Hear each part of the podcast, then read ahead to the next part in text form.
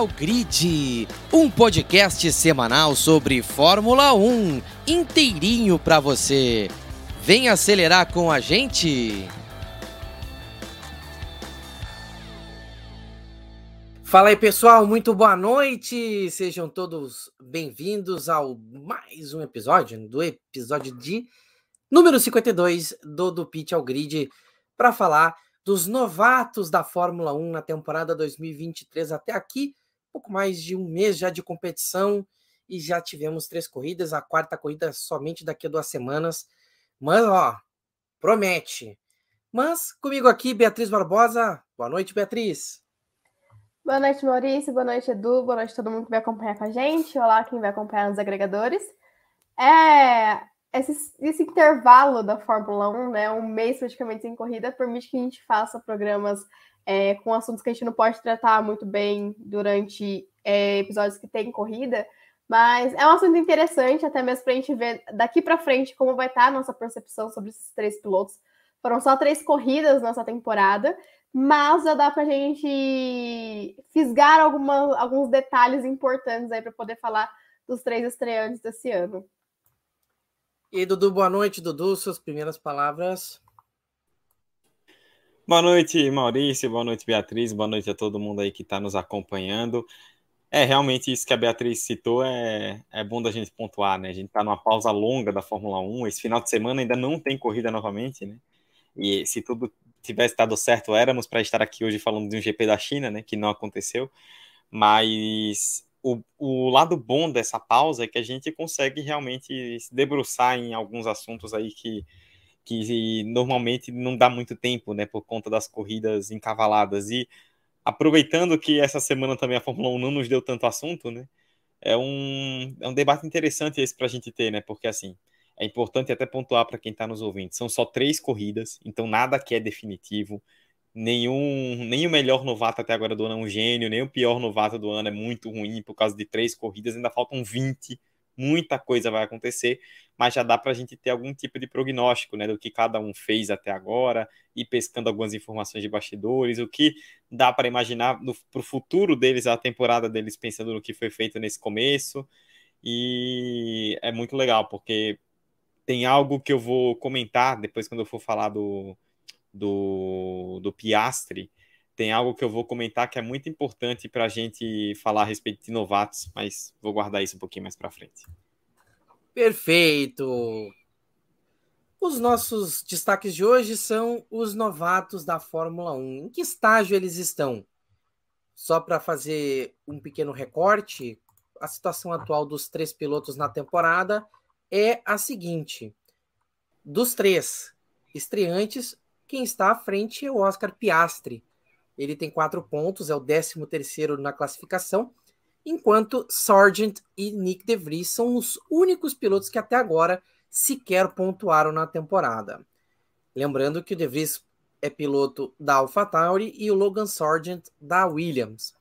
A melhor posição para a gente começar a entender. O Piastri até aqui teve um abandono na estreia, terminou em 15º em Jeddah, e em oitavo na Austrália. O De Vries, que tecnicamente, segundo a classificação da Fórmula 1, é o último colocado dos 20 até agora que correram na temporada, terminou em 14 no Bahrein, em 14 na Arábia Saudita e na Austrália também houve a situação. É, há um certo. É, enfim, não foi tão fácil para a vida para ele. Né? Já o Logan Sargent acabou colidindo na Austrália, foi 16 na Arábia Saudita e 12 no Bahrein. O que leva Sargent a estar à frente do De Vries é a sua melhor posição de chegada, o 12 lugar, enquanto o De Vries não passou de um 14 lugar na temporada. Aqui o comentário do Matheus Antônio. Por que o Eduardo é o único que não está com uma estante cheia de livros no fundo? Porque eu não estou em casa, Matheus. Se eu estivesse na minha casa propriamente dita, teria, mas não é o caso. É. mas vamos começar com o que está na frente no, na classificação, o Oscar Piastri, que chegou à McLaren nessa temporada. Bom, Beatriz, até o momento, como é que você vê essa essa primeira, uh, primeira fase do Oscar Piastri na temporada, tendo um oitavo lugar em três corridas, um abandono também. Dos três, ele para você foi quem melhor desempenhou, não só pela questão de ter chegado em oitavo uma das corridas, mas no geral, é quem está mais preparado para encarar a temporada, para conseguir desempenhar o melhor dentro do ano. Como é, como é que você enxerga o 2023 até aqui do Oscar Piastri? Bom, acho que é bom deixar bem pontuado que os três pilotos têm carros muito abaixo é, do resto do pelotão, são três equipes que estão tentando se encontrar. E talvez, pelo que a gente viu até aqui, a McLaren seja que tenha a melhor pers perspectiva de melhor, o que já coloca o Piastri até mesmo um passo à frente do restante do, dos estreantes. É, o Piastri, ele é um talento geracional, e eu acho que dos três que a gente vai citar aqui, é o único que carrega esse título. Piastri ele vem de títulos consecutivos de 2018 a 2021, venceu a Fórmula 2 de forma, forma dominante no seu ano de estreia, é, em uma temporada totalmente atípica, com um formato de final de semana que prejudicou o desempenho de muitas pessoas. Então, aqui, acho que a, a base do Piastri já mostrou que era um cara que merecia ficar de olho nele. E a Alpine acabou perdendo ele no, num erro ali da equipe, num descuido. É, e gerou toda uma briga judicial porque ele valia essa briga. Não foi é, algo que surgiu do nada. Ele realmente valia porque é um piloto muito talentoso. O, o próprio André Stella já falou que o Piastri ele é a demonstração de talento. E ele realmente é um piloto muito talentoso. Só que se a gente for ver esse começo de temporada, ele só teve a chance de desempenhar mesmo na Austrália, que foi onde ele pontuou. A McLaren estava com um acerto muito bom tinha feito algumas pequenas atualizações do carro que funcionaram para Melbourne, mas no Bahrein, como você falou, ele abandonou porque teve problema no volante. E na, em Jeddah, ele teve aquele toque na largada com o Gasly que prejudicou toda a corrida dele. Lembrando que na Austrália, na Austrália não, perdão, na Arábia Saudita, ele foi para o Q3, ele fez uma classificação muito boa, só que acabou sendo prejudicado na largada. Então, realmente, a corrida que ele pôde desempenhar foi a caótica corrida da Austrália, e ele conseguiu se manter longe dos acidentes, e é um piloto muito consistente. Acredito que, ó, obviamente, os três, isso também vale para os três, são pilotos que estão se adaptando. É complicado falar logo de cara do primeiro ano, porque tem gente que se destaca muito bem, tem gente que demora mais para se adaptar. Mas eu acho que o Piastri, ele é o melhor é, estreante até o momento, e se fosse para dar o palpite, diria que isso se repete no final da temporada. Se voltarmos aqui para falar dos rookies, falaremos que o Piastri foi o melhor entre os três. Porque, como eu falei, ao eu ver, tá na equipe que tem a melhor é, perspectiva para melhorar ao longo da temporada. Eu tô falando que vai brigar por vitória nem nada, isso é bem longe da realidade dele e da McLaren. Mas é a equipe que aparenta ter mais possibilidade de evoluir dentre as três. E também é o mais talentoso. Se a gente for pegar aí tanto talento bruto ali, é, já demonstrado na Fórmula 1 nessas três corridas, ou por toda a base que teve, o Piastri é o mais talentoso, então faz jus ele ser o único a ter pontuado e tá aí é, entre os dez primeiros da temporada. A temporada é bem fraca, inclusive para o piloto que tem. Desculpa, ele tá entre os 15 primeiros, mas o piloto que tem quatro pontos está aí é, tão acima da tabela.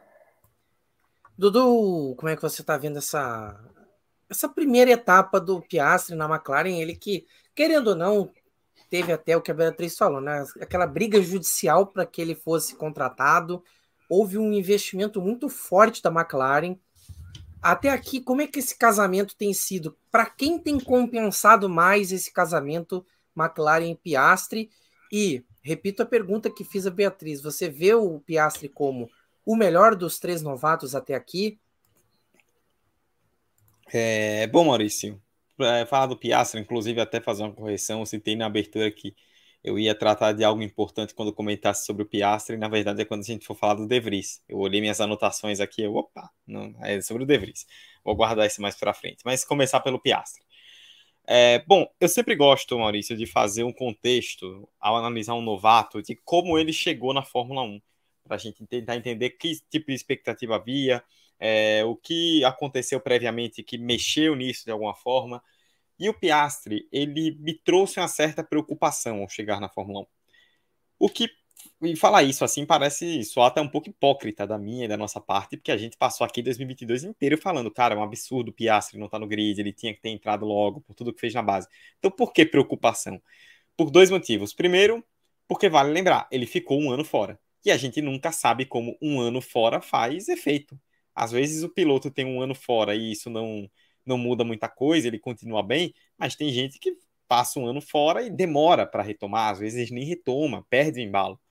Então era natural que houvesse um período de, adapta de adaptação perdão, maior para o Piastre, porque ele vinha de um ano parado, né? Assim, ele, ele não fez nada em 2022, né? Ele ficou lá sentado tomando cafezinho na Alpine.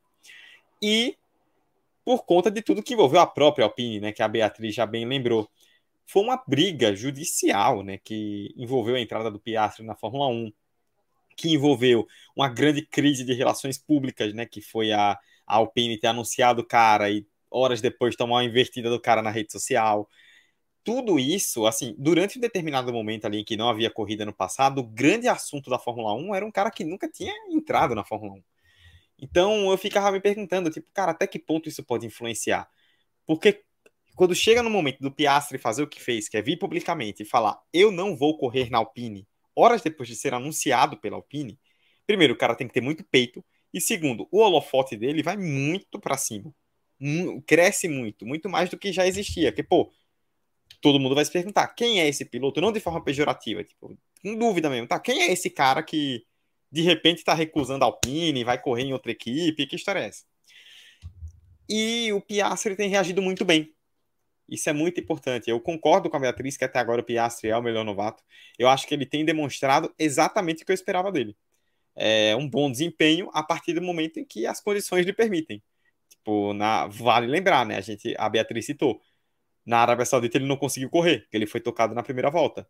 Mas vale lembrar que foi nessa Arábia Saudita que ele colocou a McLaren no Q3. Ele largou em oitavo. McLaren foi a única ida McLaren do Q3 até agora, da, do seis, das seis tentativas, né? Três de cada piloto, a única foi com Piastri na Arábia Saudita. Ele vinha muito bem no Bahrein até o carro não deixá-lo continuar. E na Austrália fez uma ótima corrida também. O próprio Norris já deu entrevista falando que ele elogiando o desempenho do Piastri, ele usou um termo né, no inglês que é he's keeping me on my tools, que para o português seria, não tem uma tradução literal, mas seria como se ele estivesse dizendo, cara, eu tô, eu tô ligado nesse aí, tipo, eu tô alerta por causa desse cara. Que foi uma coisa que, se você parar para lembrar, o Norris nunca falou em dois anos com o Ricardo. Isso porque o Ricardo ganhou corrida e ele não. Mas o Norris nunca veio a público e falar, tipo, cara, o carro tá me impressionando. E o próprio André Stella, né, deu uma entrevista falando que a proximidade de ritmo entre os dois pilotos é maior que a do ano passado, que era uma coisa bem óbvia nesse sentido, né? É, mas uma coisa até que eu queria propor como reflexão e aí jogar para vocês, saber se vocês concordam ou não. Se talvez o fato de o carro da McLaren não ser muito bom esteja ajudando o Piastri a cravar o seu lugar na equipe de alguma forma. É, eu faço esse tipo de comparação em relação ao Russell no ano passado, porque foi uma coisa que nós comentamos aqui o fato de a Mercedes em 2022 vir com um carro muito abaixo daquilo que normalmente ela tinha, né, de padrão, foi boa para o Russell. Porque se o Russell chega numa Mercedes brigando por título como vinha em todos os outros anos, aí já ia ter uma coisa do tipo Hamilton brigando pelo título, e vai que ele se aproxima, e às vezes fica um clima ruim na equipe, e já pode determinada corrida pingar uma ordem no caso da Mercedes ano passado, isso não aconteceu. O Russell se aproximava do Hamilton e a Mercedes não interviu. Porque não tem por que intervir. Primeiro a gente tem que pensar em conquistar ponto. Nós estamos mal. Depois a gente pensa nisso. E aí o Russell teve um ano inteiro de mais liberdade e cravou seu nome. Se a McLaren tivesse lá em cima, talvez fosse o caso de, tipo, ah, o Norris e o Piastri estão brigando por um pódio e aí a McLaren pede para o Piastri segurar. Um exemplo. Quando o carro está lá embaixo, não tem essa. Tipo, você não tem por que fazer isso, porque o mais importante é você terminar melhor possível. Então talvez isso tenha ajudado. Tipo, é apenas uma reflexão que até devolvo para vocês, mas estou empolgando até agora com esse começo de ano do, do Piastri. é, acho que a diversidade é uma coisa que conta muito né, nesse meio. É, você tem aí Pô, muita gente que começou por baixo. Fernando Alonso começou numa equipe que não era nem de perto, sequer uma das menos piores. Era talvez a pior da época. É... Pilotos que venceram corridas. O Bottas começou numa Williams que não estava o bicho. O Raikkonen começou em equipes, eh, começou na Sauber, assim como o Felipe Massa também começou sua trajetória na Sauber, enfim. A diversidade ajuda muito pilotos que estão acostumados a, a, uma vida um pouco mais tranquila na base, se é o caso, né? Mas uh, acho que é uma diversidade talvez um pouco além do, do necessário, né? McLaren tem, teria condições de fazer coisa melhor, mas uh, acho que esse primeiro GP pontuando já foi um bom sinal de que as coisas podem ser resolvidas, podem ser trabalhadas, podem ah, ajudar ao longo do ano a criar uma certa esperança de que não vai ser só isso que a gente vai ver, uma corrida aqui, outra ali, e o resto é ladeira abaixo mesmo, a coisa é muito feia. E já endereçando a provocação do Dudu também com uma pergunta do Matheus aqui nos comentários. Se o Piastri é o estreante mais talentoso desde o George Russell. Eu quero ver você, Beatriz. Ah, com toda certeza. Os estreantes de 2020 foram muito fracos. A gente tinha ali Mazepin, Schumacher e, e o Tsunoda. Em 2021 a gente só teve o 22. Gente, eu não sei mais. É, de 2022. No caso, 2021 foram esses três que eu falei, perdão. Aí 2022 a gente teve só o Joe. Então, o Piastri com certeza é o mais talentoso. 2020 foi o Latifi, então temos muito o que falar. É, então, com certeza é o mais, é o mais talentoso. É, e acredito que depois do. Não só o mais talentoso é, a estrear na Fórmula 1, mas acredito que dentre os campeões da Fórmula 2 de 2017 a 2020 ele só esteja ali atrás, não é muito, de Leclerc e Russell. Para mim, o Piastri, ele é com certeza top 3 é, vencedores da Fórmula 2. Não me matem fãs do Felipe Drogovic, mas é porque o, o, Piastri realmente é um talento fora da curva. É um cara que chama atenção. É, posso passar um resumo rapidinho? Porque eu falo muito, tipo, qual foi a carreira, mas o pessoal ter uma noção. Eu peguei aqui os números dos três pilotos que a gente vai falar hoje, dos últimos quatro anos. É, o Piastri não tem o que falar dele em 2022 porque ele ficou parado, como o Edu já falou. Mas em 2019, quando a Freca ainda era Fórmula Renault, ele venceu. É, ele teve sete vitórias e cinco pole positions na Fórmula Renault daquele ano. Ele foi campeão com 320 pontos. Ele ficou sete pontos e meio na frente do Vitor Martins, que está na Fórmula 2 hoje. Em 2020, é, desde que ele entrou ali no, nos monopostos, ele ficou só uma temporada em cada em cada categoria, porque essas categorias não deixam o campeão voltar, e ele foi campeão e hoje, hoje ele passou. Enfim, 2020 ele chegou na Fórmula 3 com a Prepa, foram duas vitórias, quatro pódios. Ele não marcou pole position naquela temporada, e ele foi campeão com 164 pontos, com três pontos de vantagem em cima do Purcher. E em 2021, na Fórmula 2, ele foi campeão correndo de Prema, foram seis vitórias, cinco pódios e cinco poles. Os pódios é separado das vitórias, tá? Que são os segundos e terceiros lugares. É, ele foi campeão, essa aqui foi a maior vantagem que ele teve em cima de um adversário. Ele foi campeão com 252 pontos e meio, tendo 60 pontos e meio de vantagem em cima para o Schwartzman. E aí, infelizmente, 2022 ficou parado, como reserva da Alpine. Mas esse é o resumo aí dos últimos três campeonatos que o Piastri levou na base mostrando que ele é um fenômeno, porque ele era, ele era rookie desses três campeonatos quando ele venceu. É um fator impressionante que a gente tem que levar em conta. E por isso você leva também, Dudu, essa pergunta. Você acha que ele é o mais talentoso desde o George Russell? É, o que mais fez na base, né? Se a gente for pegar os resultados, né? Ele emendou três títulos seguidos de categoria de base, que é uma coisa que nem sequer Leclerc e Russell fizeram, né? Que eles detêm esse recorde, né? O Leclerc e o Russell eles ganharam a Fórmula 3 e a Fórmula 2 em sequência. O Piastri também ganhou a Fórmula 3 e a Fórmula 2 em sequência, mas antes disso ele ainda foi campeão da Fórmula Renault né, em 2019. Então são três anos seguidos é, passando o rodo em todas as categorias. Então o Piastri ele chegou com muita, muita expectativa por conta disso também, né? Porque eu acho que essa coisa do resultado é muito proporcional, né? Tipo, ninguém tinha tanta expectativa, por exemplo, em relação ao Sargent quanto em relação ao Piastri, por conta dessa diferença de resultados, né? O que o piloto faz na base o credencia, e o Piastri foi credenciado. E sempre bom lembrar, né? É, sempre duas coisas que eu gostaria de pontuar, na verdade. Né? Primeiro, uma coisa que o Zac Brown citou depois do GP da Austrália, né? Ele falando que poder, ele re, tinha receio do Piastri talvez sentir o GP da Austrália, porque ele é de Melbourne, né? E a, e a torcida australiana estava muito empolgada, né? Um cara que é literalmente daqui da cidade, correndo em casa, tal, não sei o que, primeiro ano dele. E segundo o Zac Brown, o comportamento do, do Piastri foi muito parecido no Bahrein, na Arábia Saudita e na Austrália. Ou seja, um cara que não sentiu tanto a pressão, né? Que foi constante o tempo inteiro. E outra coisa que, só para poder pontuar, e aí a gente pode passar para o próximo, sempre bom lembrar: a Alpine tinha na mão Fernando Alonso, que hoje está arrebentando na Aston Martin, e Oscar Piastri, o novato de maior talento bruto, digamos assim, dos últimos anos, como a gente discutiu. E ela preferiu um contrato de três anos com o Ocon e contratar o Gasly. Cada um paga pelo, pelo, pelos seus erros né, e, pela, e pelas suas atitudes. Eu ainda continuo achando que a dupla da Alpine poderia ser muito melhor do que realmente é, mas isso é outro debate. E repito o que eu disse no final do comentário anterior: estou empolgado e satisfeito com o Oscar Piastri até agora e com o que ele pode fazer no futuro. Passando então para Logan Sargent, que é, é o piloto americano da Williams, que, olha, a meu ver, já é uma das gratas surpresas até aqui, porque por talvez ser o, o, o piloto mais verde de todos do grid até o momento, ele tem demonstrado uma regularidade bem interessante.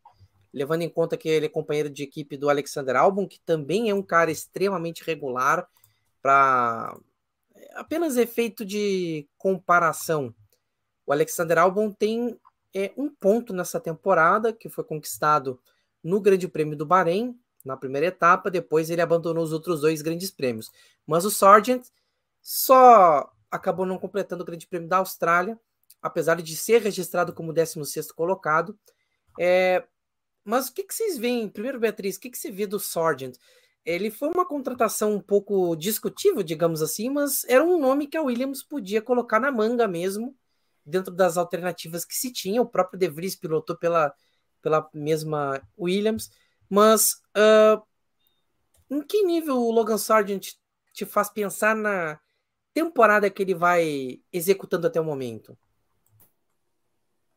Bom, eu acho que depois de um bom tempo a Williams pode finalmente falar que tem dois pilotos. Isso é um ponto importante. É, a, a, contratação do Sargent foi muito discutível, é, porque ele não foi a primeira opção da Williams. É que todas as outras opções da Williams deram errado. O primeiro plano era o Piastri, emprestado pela Alpine, aí aconteceu o que aconteceu. Depois era o De Vries, ele foi contratado pela AlphaTauri, e quando foram atrás no Mick Schumacher, a Haas não sabia o que fazer da vida. Então, foram atrás do piloto da academia deles, o que, ao meu ver, é totalmente certo. Eu já falei aqui em outros episódios que eu não sou muito a favor de academia de piloto, mas já que elas existem, que usem né, os pilotos da sua academia. E ele era o único piloto da, da Williams. Ou era ele ou era o Roy Nissany, gente. Então, assim, realmente, ainda bem que foi o, o Sargent que foi levado pela Williams. E o Sargent estava muito marcado por aquela reta final da Fórmula 2. É... Das últimas quatro, cinco corridas, ele teve um desempenho muito ruim. Ele não soube administrar a pressão e isso pesou para ele. Só que o começo da temporada do Sargent, o pessoal estava muito focado ali do Drogovic, né, dominando a Fórmula 2, e aí os outros pilotos acabaram passando um pouco despercebidos para o público brasileiro. Só que o começo da temporada do Sargent, o Sargent, desde a primeira corrida, ele via sendo o melhor rookie da temporada da Fórmula 2. É, lembrando que foi a primeira temporada dele da categoria. Eu acho que seria melhor deixar mais um ano da Fórmula 2? Sim, mas a Williams não teve opção. E ele estreou bem. A primeira corrida dele no Bahrein foi uma corrida boa para o cara que estava de Williams, a sua primeira corrida de Fórmula 1. Ele não teve dinheiro para fazer o diferente do que as pessoas pensam que ele é o piloto pagante tal qual o Latifi Stroll. Ele não teve dinheiro para fazer testes a mais com o carro da Williams. Então, realmente, o primeiro contato que ele teve com aquele carro foi na pré-temporada. Então, assim, foi um desempenho muito bom. Na Arábia Saudita, o desempenho dele já não foi tão bom quanto o do Bahrein, Porém, a gente viu aquela bela disputa ali valendo o 15 lugar entre ele, Norris e Piastri, que foi tanto que a corrida estava tão boa que foi a disputa que ficou é, em foco durante muito tempo. Acabou que ele foi ultrapassado pelo Piastri, que cansou de ver ele e o Norris não fazendo nada e, e passou os dois. Mas assim, é um piloto que surpreende por, por estar tudo bem. E Melbourne fez besteira ali naquela batida com o De Vries, fez besteira. Mas é um piloto que está muito mais seguro do que aquele cara que a gente viu na reta final da Fórmula 2. E voltando ao que eu estava falando no começo, ele estreou muito bem na Fórmula 2, pontuando sempre ali entre o top 5 das, das corridas. E o que fez o Sargent aparecer como uma opção para Williams, ao meu ver, foi a, a, a, corrida dele em Silverstone. Né? Ele marcou pole, ele venceu, foi uma corrida muito segura. E ali a Williams começou a pensar: cara, esse cara pode ser o meu piloto ano que vem. E é uma coisa que o Yoshi Capito, que era o chefe da equipe ano passado, ele sempre tentou prezar, que era trazer a base, voltar uma boa base para que pudesse aproveitar esses pilotos e ele saiu, mas conseguiu é, coroar essa sua filosofia trazendo o Sargent. É, desde a temporada passada eu falava que o Sargent era a melhor opção para Williams dentro do que eles tinham. É, e eu acho que vão colher bons frutos. Não sei se no futuro ele tem a vaga além da Williams, da Fórmula 1, não sei como vai se desenhar a carreira dele, mas é um piloto que, além dos azares que teve, também teve uma boa história na base, não tão vencedora quanto a do Piastre, que aqui dos três é o que vai ter a melhor, os melhores resultados, mas é um cara que, se não fosse a falta de grana, poderia ter chegado até antes da Fórmula 1 ou na Fórmula 2 para ter mais experiência para chegar nessa vaga hoje. É, mas acho que ele está fazendo bem dentro do equipamento que ele tem, e como você disse, é o mais verde entre os pilotos que subiram, é, acho que ele está fazendo um bom papel, inclusive melhor que o De Vries nesse momento. É, essa polêmica vai ficar um pouco no ar para o final, mas é, é, importante a gente ressaltar porque o De Vries foi muito destacado como uma possível surpresa, né? Isso é um contexto para poder trazer. Mas, Dudu, como é que você enxerga esse começo do Sargent? que até agora é uma, como eu disse, uma grata surpresa. Completou duas provas das três e terminou perto do top 10, conseguindo um desempenho regular, não, não fez tanta bobagem assim e tá carregando bem o trabalho junto do Alexander Albon Williams. É, eu acho que assim, é, Maurício, se o Piastre para mim tem desempenhado do que eu esperava, né, pela expectativa que eu tinha, eu acho que o Sargent está indo melhor do que o esperado, na minha opinião. Ele vem fazendo um ano bem decente, né, assim, com boas apresentações, é, tanto em classificação quanto em corrida, né, tem conseguido alguns resultados interessantes e desempenhos interessantes também. É, eu separei uma coisa muito interessante para falar sobre o Sargent, que serve muito para a gente falar de piloto na base do geral, que foi uma declaração do, até olhando aqui nas anotações, do Sven Smith, ele é diretor esportivo da Williams. Estava lendo a entrevista que ele deu para algum veículo internacional e ele de, deu a seguinte aspa, tá? traduzir aqui para poder trazer para o português. Ó. Não dissemos a ele, você precisa vencer. Isso no passado, né? Que ele era piloto da academia da Williams correndo na Fórmula 2. Não dissemos a ele, você precisa vencer a F2 ou precisa ser o segundo. Foi apenas a sua progressão, a velocidade bruta que ele mostrou em uma volta e o seu próprio amadurecimento. Isso acho que é fundamental a gente refletir, porque muita gente coloca a régua como base o resultado final. É tipo, ah, fulano foi campeão, fulano foi vice, fulano foi terceiro, e a gente não julga o desempenho do cara. Porque eu tava comentando até em off aqui com a Beatriz. O Sargent, que chegou com pouca expectativa na Fórmula 1, na Fórmula 3 foi vice-campeão por um, por três, quatro pontos na última prova por três pontos, a Beatriz. Ele foi terceiro, ele foi terceiro. Foi colocado. terceiro, foi terceiro, foi terceiro. Por três pontos, né? Por quatro pontos. Enfim, aqui tá todo mundo muito colado, né? Ele foi terceiro colocado por uma quantidade muito pequena de pontos para o Piastre campeão. Que a gente acabou de elogiar muito aqui. E para o Porsche vice-campeão, que chegou na Fórmula 2 com muita expectativa. Então, assim, fica imaginando, se o Sargent fosse campeão qual seria a avaliação que as pessoas fariam dele? Então, assim, é, é mais avaliar desempenho, base é mais para você avaliar desempenho do que resultado. Isso, para mim, é um ponto fundamental e que muitas vezes as pessoas pecam na análise por conta disso. É, acho que o fato, a gente não pode esconder aqui, e tem que ser dito, o fato de ser estadunidense ajudou. Tipo, foi o ponto principal? Não sei, porque ele era piloto da Williams. mas o fato de ser estadunidense ajudou. É, o fato, pelo mercado, né? O, o fato do Latifi de repente abrir uma vaga, né? Porque essa vaga do Latifi ela só abriu porque o Latifi ele chegou num nível tão baixo que não tinha como tirar. Se o Latifi fosse um, um pagante ali que fosse minimamente decente, é, o Latifi teria ficado. Só que o Latifi chegou num nível tão ruim que a Williams seria, ficaria muito ruim para a Williams não tirar. E claro, também o fato de a Fórmula 1 hoje com teto de gastos, com tudo isso que a Liberty vem fazendo, as equipes hoje são mais saudáveis, então a Williams ela não depende necessariamente da grana do Latifi para sobreviver. Então pôde se dar ao direito de dispensar o Latifi, abriu essa vaga em cima da hora. E aí tem isso, tudo isso que a Beatriz falou, né? Acabou sendo uma chegada muito circunstancial. Foi a Williams melhorar financeiramente, o Latifi cair muito, né? Que já estava mal, mas fez um 2022 péssimo. E aí, de repente, a primeira opção não vai, aí a segunda opção não vai, aí sobrou o Sargent. Tipo, acabou sendo muito circunstancial a chegada dele, mas ele vem aproveitando, aproveitando bem.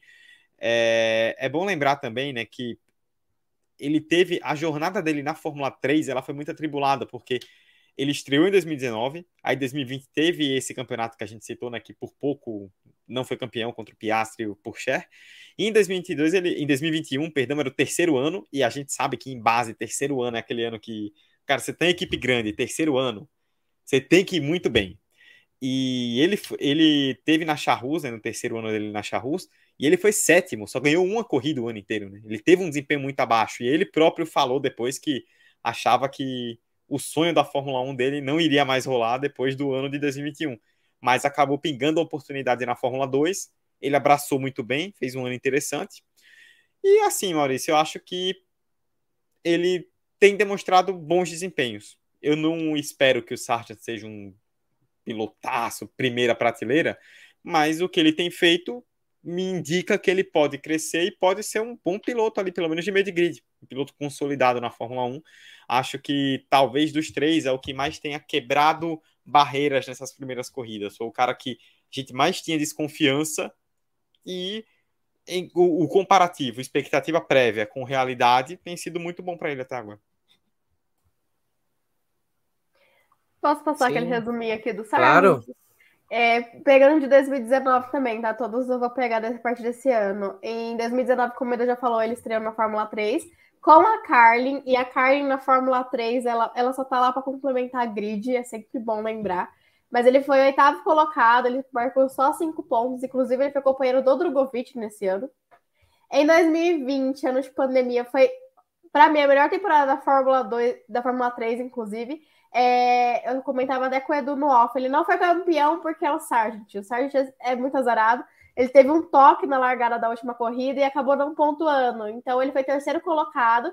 Ele ficou um ponto atrás do Pourchaire e quatro pontos atrás do Piastri. Ele venceu uma corrida e teve outros três pódios na, na temporada de 2000. Não, perdão, ele teve duas vitórias, cinco pódios e três poles é, na Fórmula 3 em 2020, foi terceiro colocado andando de Prema, era companheiro de equipe do Piastri. E aí o que, que acontece? Ele era um piloto que em 2020 ele, pre ele precisava vencer a Fórmula 2 se quisesse continuar no Road to F1, porque ele não tinha dinheiro para continuar. A família dele, que é uma família que tem empresas e tudo mais, estava é, falida, estava envolvida em vários escândalos de corrupção e isso afetou a carreira dele. E ele não venceu. E aí ele só continuou na Fórmula 3 para o terceiro ano porque a Charus fez um preço muito bacana para ele. Então ele conseguiu correr. E a Charus, tal qual todo mundo falava que ela era uma carroça no passado, quando o Enzo estava lá, da Fórmula 3 não é muito diferente. Na verdade, na Fórmula 3 a situação consegue ser um pouco pior. E ele venceu uma corrida e fez outros três pódios em 2020 e 2021.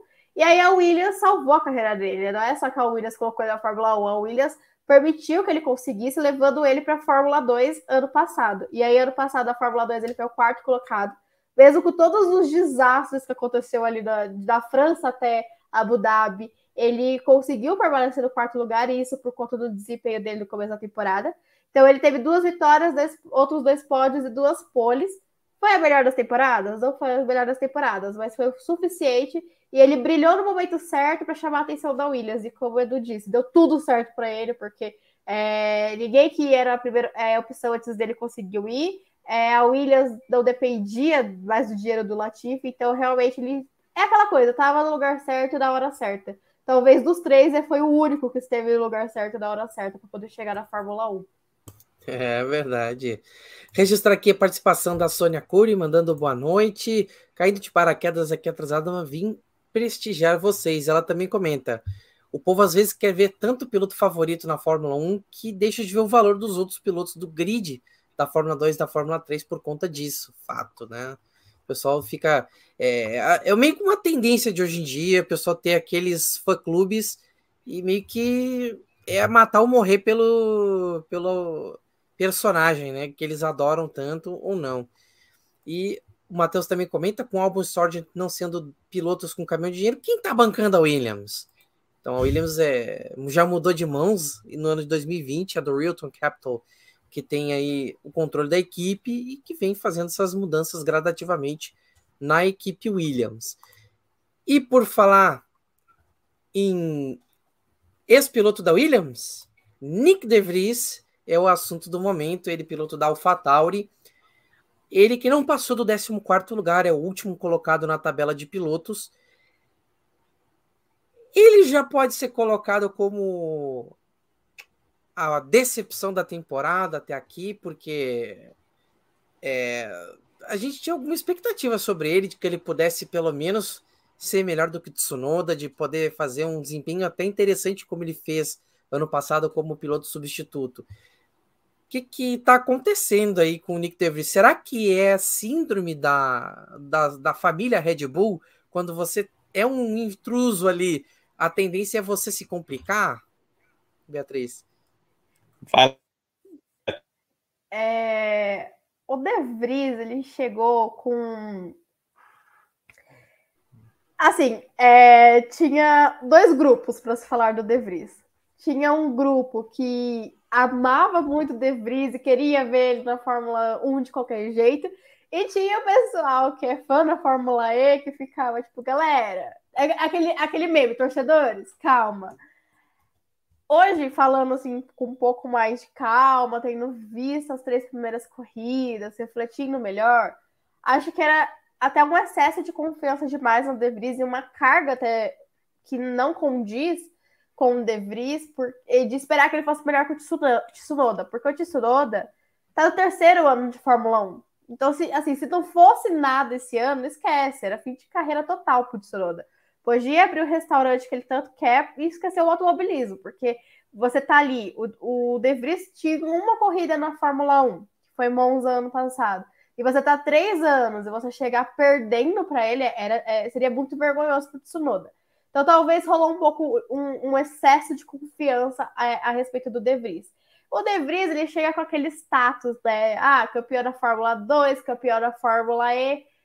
Acre é, eu acredito sim que o De Vries merecia uma vaga na Fórmula 1, pelo menos uma chance de se provar.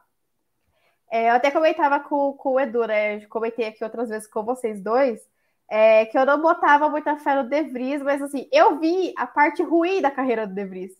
Porque eu acompanhei os dois últimos anos dele na Fórmula 2, que foi quando. Eu, Fórmula 2 não, perdão, da Fórmula E. Foi quando eu comecei a acompanhar mais automobilismo. Então, assim, quando ele foi campeão da Fórmula 2, da Fórmula E, eu não vi aquele De Vries. Então, assim, é, talvez isso. Talvez não, isso com certeza influenciou na minha percepção do piloto, diferente de quem viu ele ser campeão. Mas nada tira os títulos que ele, que ele conquistou. Só que assim, o De Vries, é, ao mesmo tempo que tem toda essa questão de não esperar que ele fosse melhor que o Tsunoda porque estava estreando, ele é, dos três estreantes, o que tem mais experiência. Se eu não me engano, o De Vries tem 27 ou 28 anos. Ele tem largas temporadas aí de Fórmula E, que é o campeonato mundial. É uma categoria, categoria totalmente diferente da Fórmula 1? É, mas não deixa de ser uma categoria de nível mundial e que tem muitos bons pilotos e que dá, traz uma casca pro De Vries muito maior do que o do Sargent que veio direto da Fórmula 2 ou do Piastri que estava voando parado e só fez categoria de base também. Então, é por isso que se esperava tanto. Porque ele é o único que já chega no grid da Fórmula 1 com status de campeão mundial. Então, você espera muito de um cara desse e ele não está conseguindo corresponder. É, acho sim que é um desempenho muito abaixo, ainda mais que a gente viu que o Tsunoda está conseguindo. Óbvio, ressaltando, o está fazendo o papel dele, ele tinha que andar melhor que o De Vries mesmo. Só que a gente vê Por exemplo, o Piastri e o Norris andando muito próximo, o Sargent conseguindo andar próximo do álbum, mas a gente não vê o De Vries conseguir essa proximidade do Tsunoda. Então, hoje, de, de, após três corridas, ele é sim o estreante com o pior desempenho. Tanto que tá lá em vigésimo, é, é o último colocado da U.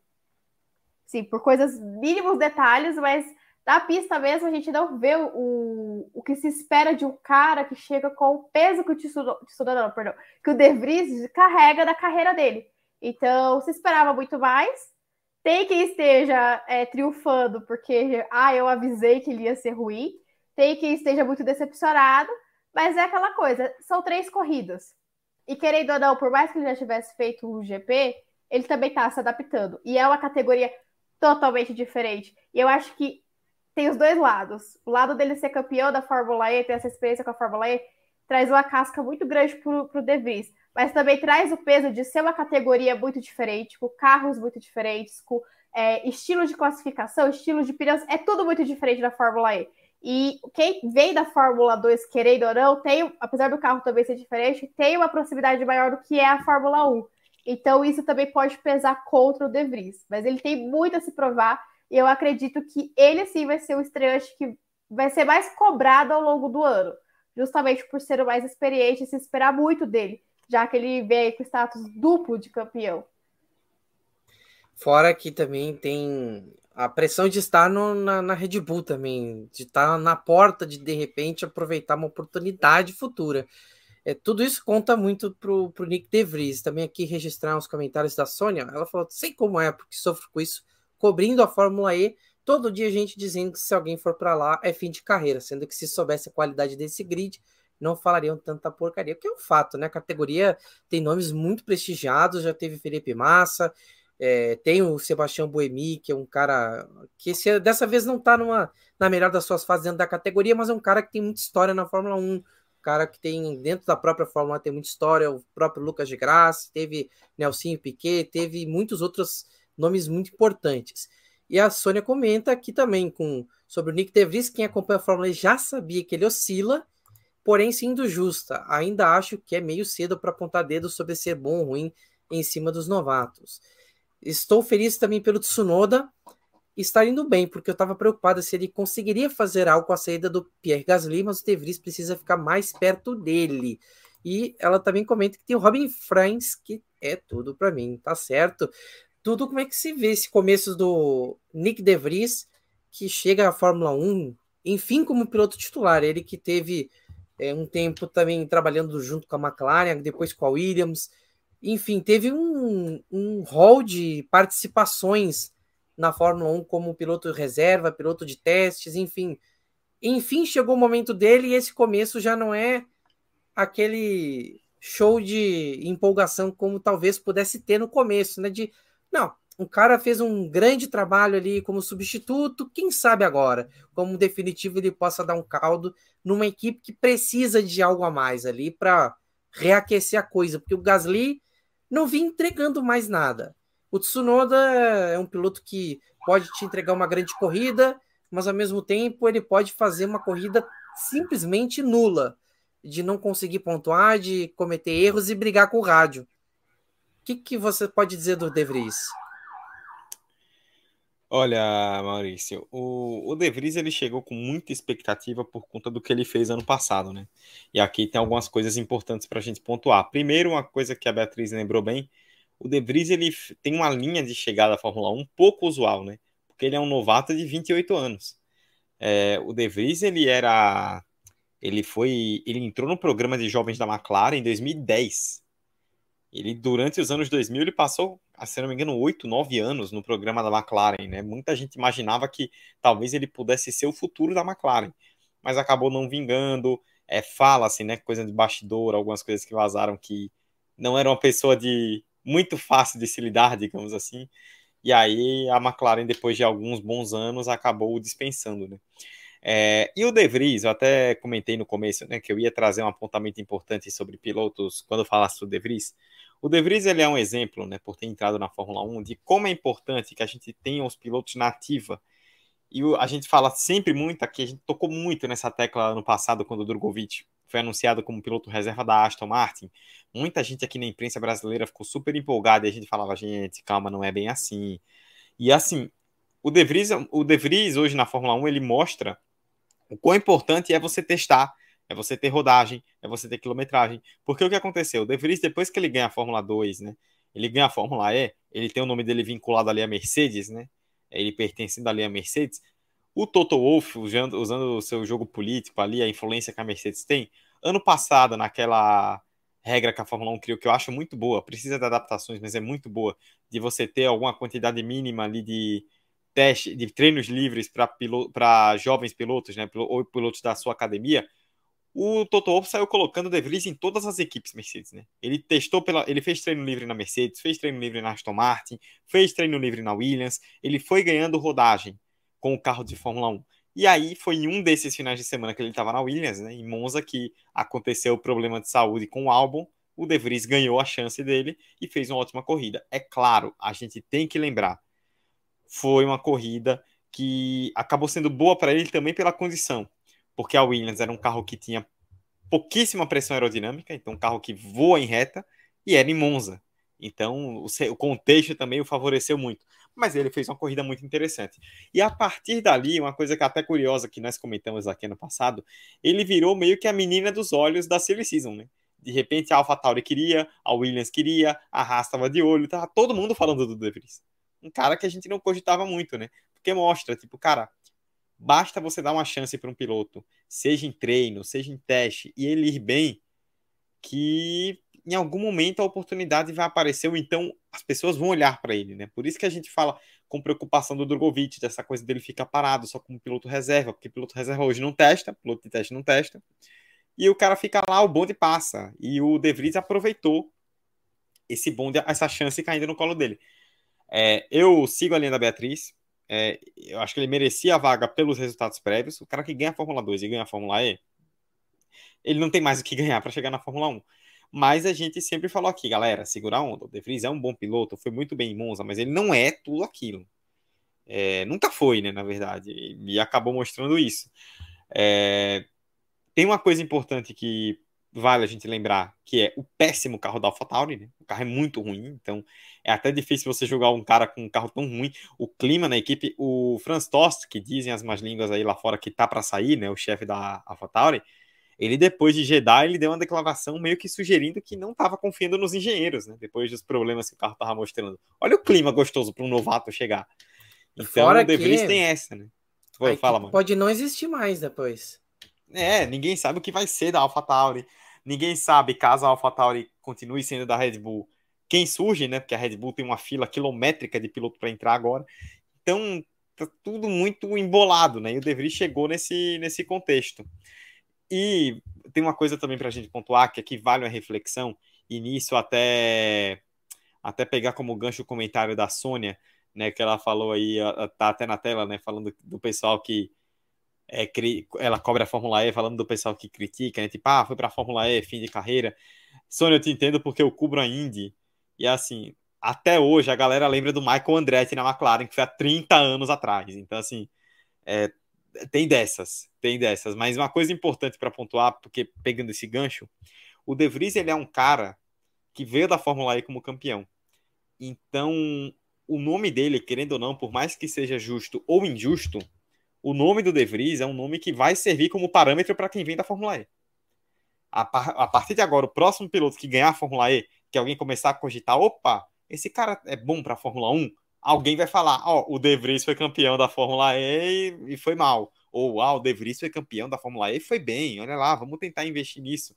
Então, é, já disse, concorde ou não, eu particularmente não acho que seja algo legal, porque cada caso é um caso, cada piloto é um piloto. É, o fato do cara ser o primeiro campeão da Fórmula E a bater Fórmula 1 depois do título da Fórmula E vai fazer com que ele acabe servindo como parâmetro. Por isso eu até torço para ele bem. Mas é aquela, são três corridas.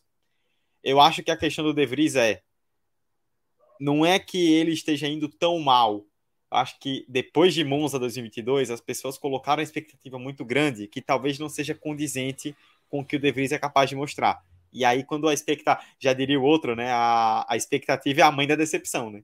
quando você tem uma expectativa muito alta, às vezes a decepção acaba sendo grande. E talvez seja isso que influencia um pouco na nossa análise que a gente tem em relação ao De Vries. É, só fazer mais alguns registros aqui dos comentários da Sony. Ó. O De Vries ano passado colecionando as camisetas de todas as equipes do grid da Fórmula 1. É, apesar de tudo, eu também acho que o De Vries merecia uma chance na Fórmula 1, ainda mais pelo que ele conseguiu fazer nos últimos anos. E ele foi esperto bastante para aproveitar as oportunidades. E nossa, sofremos juntos então, porque sempre tem esse povo que pega a Indy e a Fórmula E como um saco de pancada, sendo que são grids repletos de talentos. E, é impressionante como, é, principalmente a Indy pegou bastante esse rol de, de pilotos que saíram do universo da Fórmula 1, Fórmula 2, e esses caras têm tirado bom proveito. É, talvez aí, é, nos últimos anos, o, não sei, um, um, exemplo interessante é o Alexander Rossi, que foi vencedor de Indy 500, logo depois de sair da Fórmula 1. É, tivemos muitos outros caras, o Alonso esteve na Indy, o Rubinho teve na Indy, em outros tempos, claro, mas, mas para ver como é uma coisa que vem de talvez 10, 11 anos para cá se fortalecido. O, os pilotos têm começado a enxergar com mais carinho. O próprio Magnussen, o próprio Grosjean tiveram essas experiências. É, é importante também a gente ressaltar que a competição ela é aberta para todo mundo. Fora da Fórmula 1, ela é mais fácil de acontecer. Você tem mais espaço para poder aproveitar.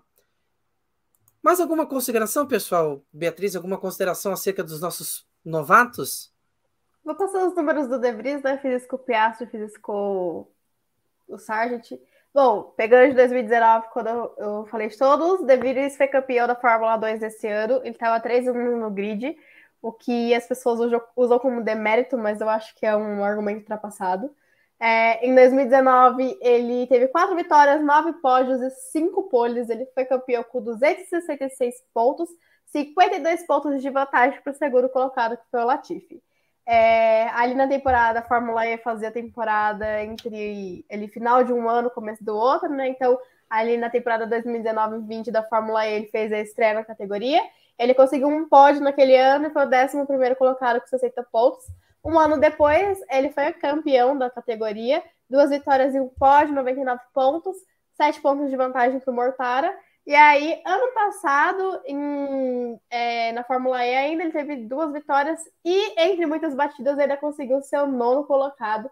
Então, apesar de ser um piloto que oscila muito, como a Sônia comentou aqui no, nos comentários, é, é, um piloto que consegue bons resultados até mesmo quando está em uma fase. Então, acho que não, não dá para falar que ele não merecia estar na Fórmula 1, mas ele precisa se provar.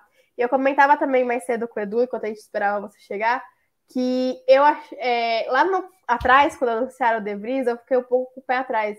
Pô, a Red Bull tem tanto piloto da academia, por que, que não usa alguém da academia? Só que depois, pensando ali, com, né, depois que passa, a gente pensa com mais calma nas coisas, acho que foi o tiro de mestre assim, da, da Red Bull, porque, primeiro, ela, com a AlphaTauri, a equipe dá chance para esse cara que há muito tempo se falava que merecia essa chance, então já começa aí, é um ponto positivo, é, tira um pouco daquele ar de malvada que a Red Bull sempre teve, enfim.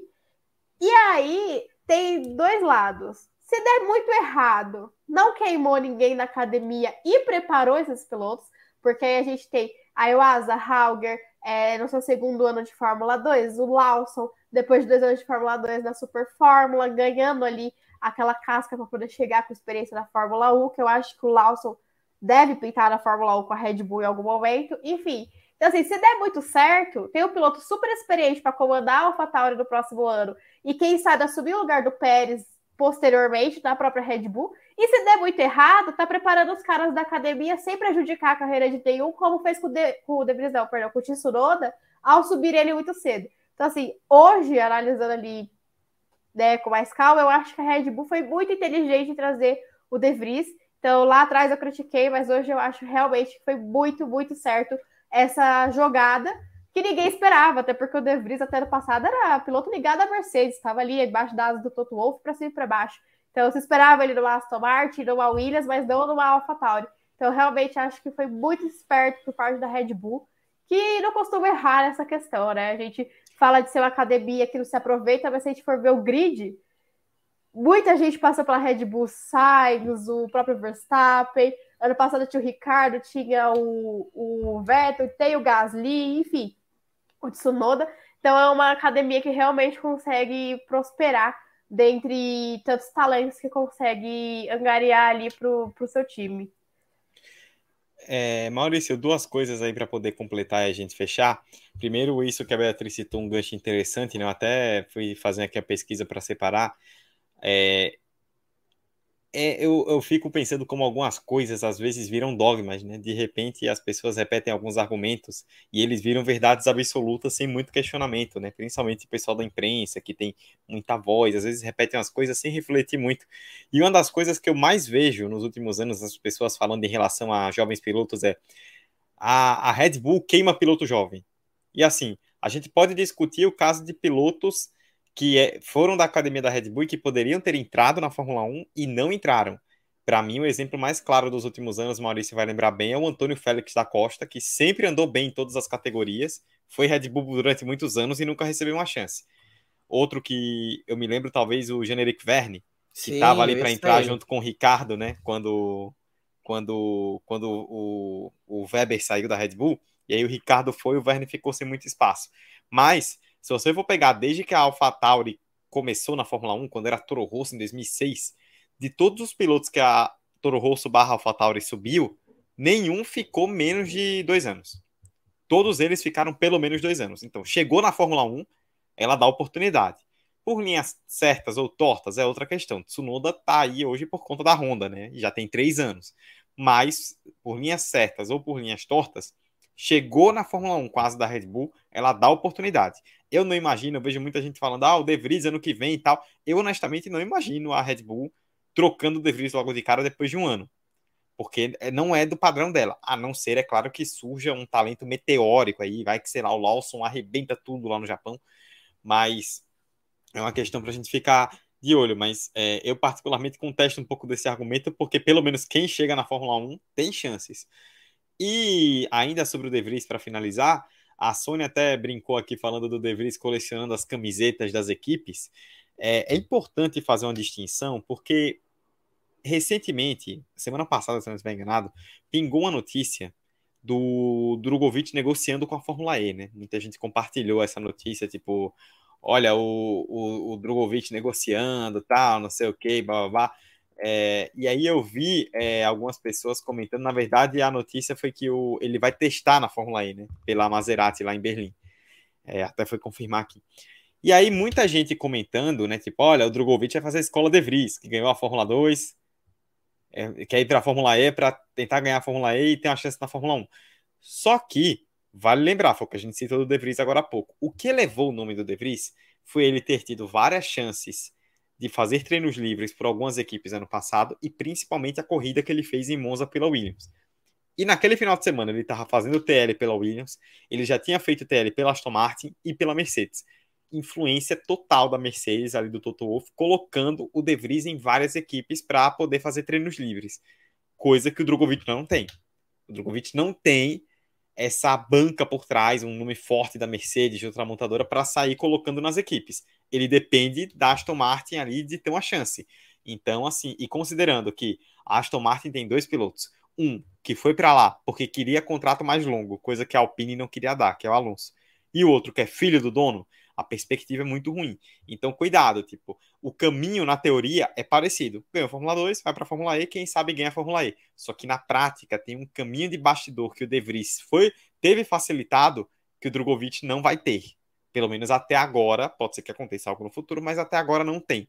Então é importante fazer essa distinção para a gente não cair nesse conto e achar que um fez uma coisa lá, o outro vai fazer igual, porque são contextos diferentes.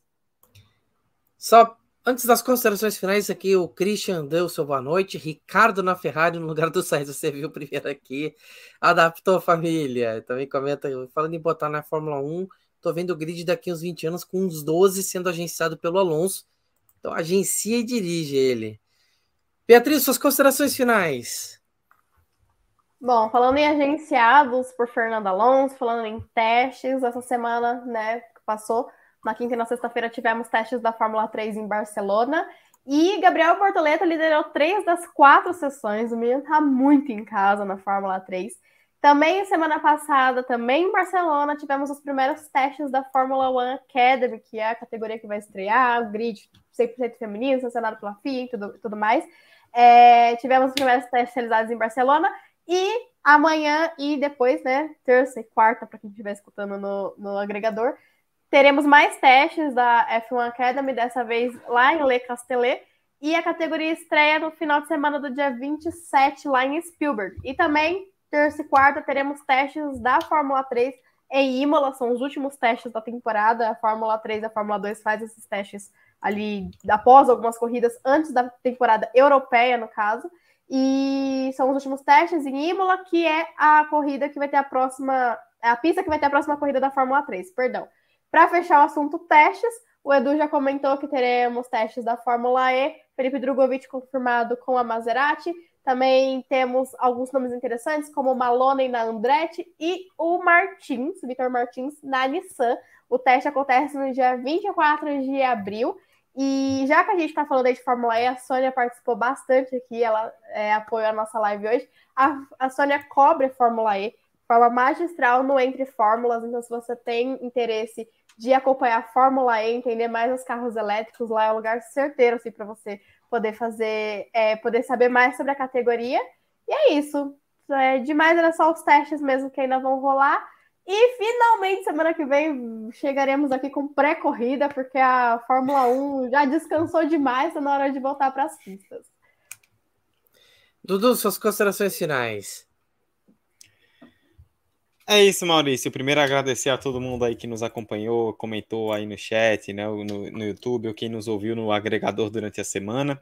É, citar duas coisas, né? Primeiro que o uma coisa que a Beatriz bem lembrou a gente no nosso grupo, né, hoje discutindo que a Ferrari vai pedir o direito de revisão da punição do Sainz, que é uma, um absurdo, né? Tipo, o cara foi punido por um acidente de uma largada que não existiu, né?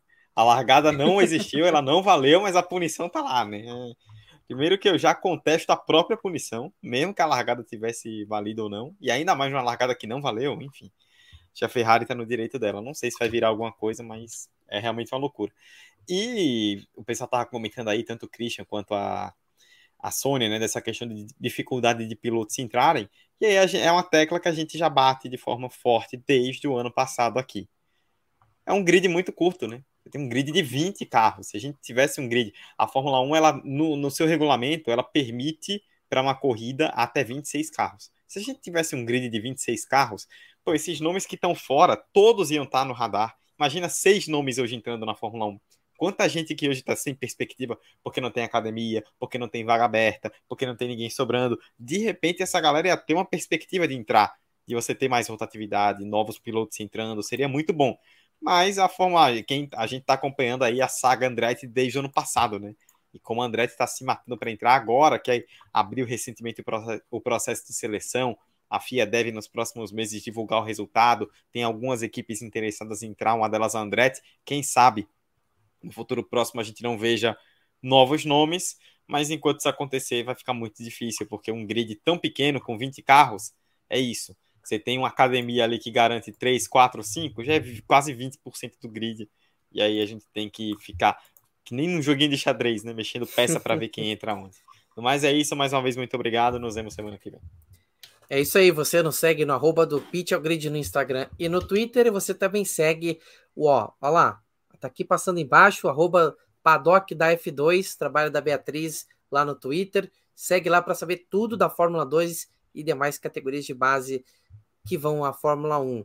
No mais, a você que nos ouve ao vivo e nos acompanha pelo YouTube, muito obrigado. A gente volta segunda que vem. A você que está no agregador de podcast, que está nos ouvindo ao longo da semana, muito obrigado também. Segunda-feira estaremos ao vivo pelo YouTube e a partir de terça no agregador de podcast. Muito obrigado mais uma vez. A gente se vê daqui uma semana com pré-Grande Prêmio do Azerbaijão. Até mais, gente. Tchau, tchau.